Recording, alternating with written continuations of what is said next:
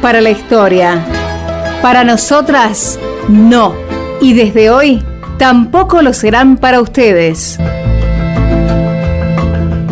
Recopilar todos sus nombres, incluso con la ayuda de Internet, es difícil. Aparecen ocasionalmente en notas periodísticas, a veces con sus apellidos mal escritos. Ellas son por lo menos 30, ya fallecidas por lo menos 3. Olvidadas la mayoría.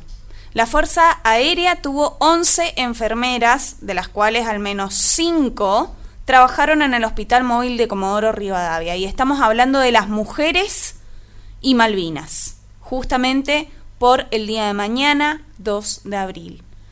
Tenemos a Alicia Reynoso, algunos de los nombres, algunas mujeres en realidad, que estuvieron allí fueron Alicia Reynoso, Estela Maris Morales, Ana María Macito, Gladys Maluendes y Gisela Basler. Estamos tratando de nombrar a todas las que encontramos y podemos. Vamos a escuchar un tramito de la entrevista que hoy le hacíamos aquí en La tarde nuestra a Alicia Reynoso, donde ustedes van a escuchar algo de la invisibilización que sufrieron y que está mostrado en un documental que se estrena en cine.ar. Mira, nosotros estamos reconocidas por el Congreso de la Nación con medalla y diploma desde, desde los años 90, junto con todo el personal que reconoció. La Fuerza Aérea mandó todas las listas que correspondían.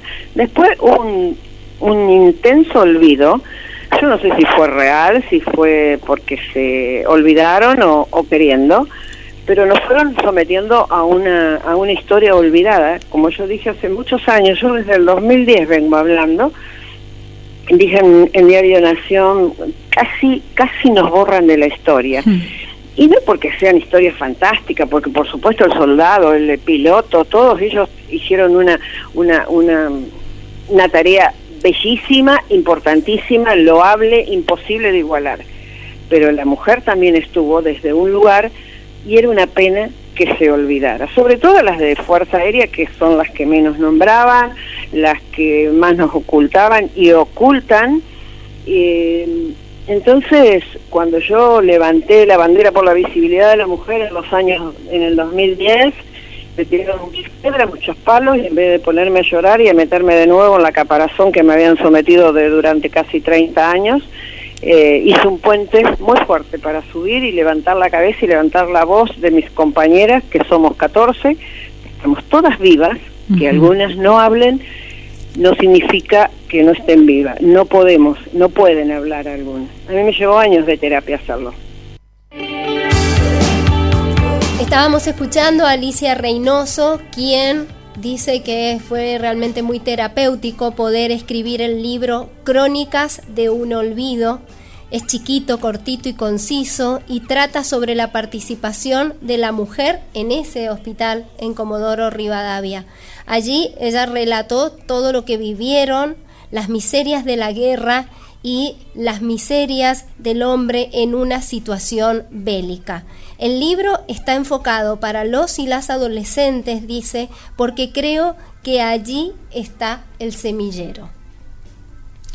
Además, además de Alicia Reynoso, de Estela Maris Morales, Ana María Macito, Gladys Maluendes y Gisela Basler, Hubieron cuatro, hubo cuatro voluntarias auxiliares a bordo de aviones Hércules C-130 que ayudaron a transportar heridos.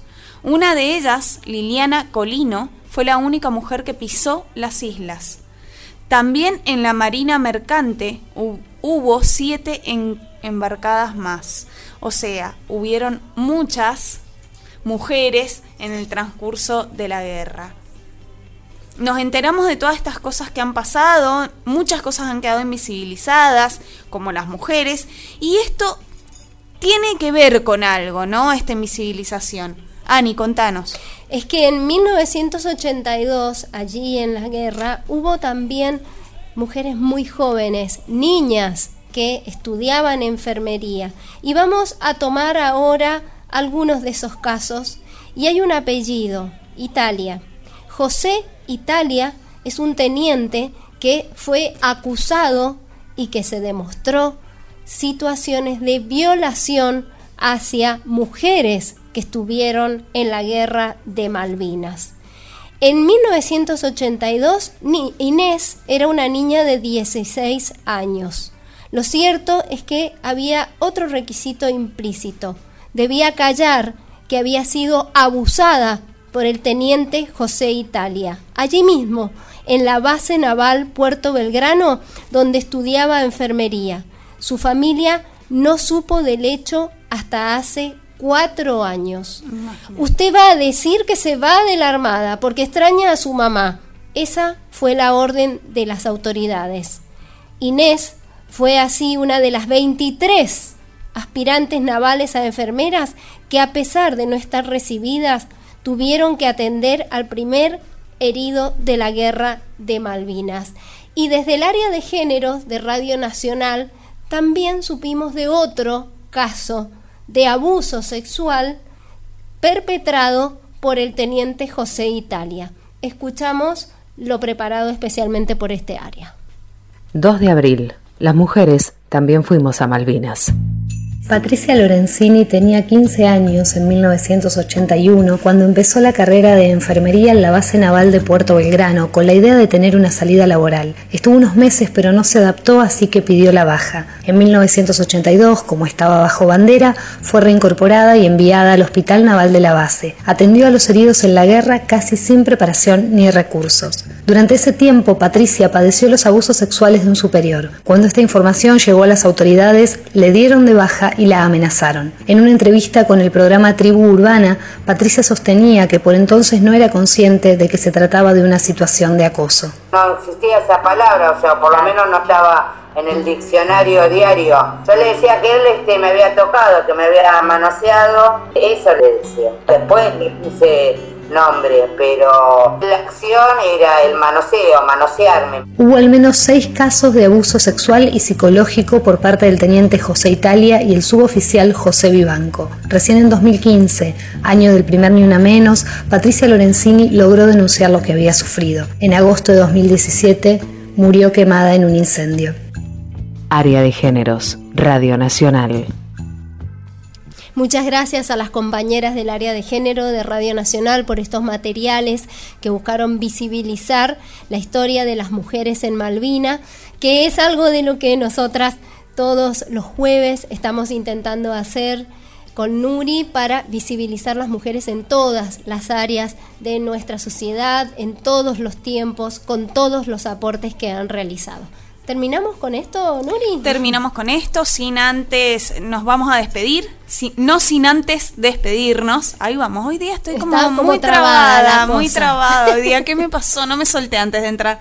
Em, y decirles a nuestra porción hermosa, de, de, la sociedad, que son ustedes, nuestra audiencia. Muchas gracias por estar ahí, por todos los mensajes, por el afecto, por el amor y por todo el apoyo que nos dan toda la semana hasta este programa. Nos vemos, nos escuchamos, nos leemos el jueves que viene.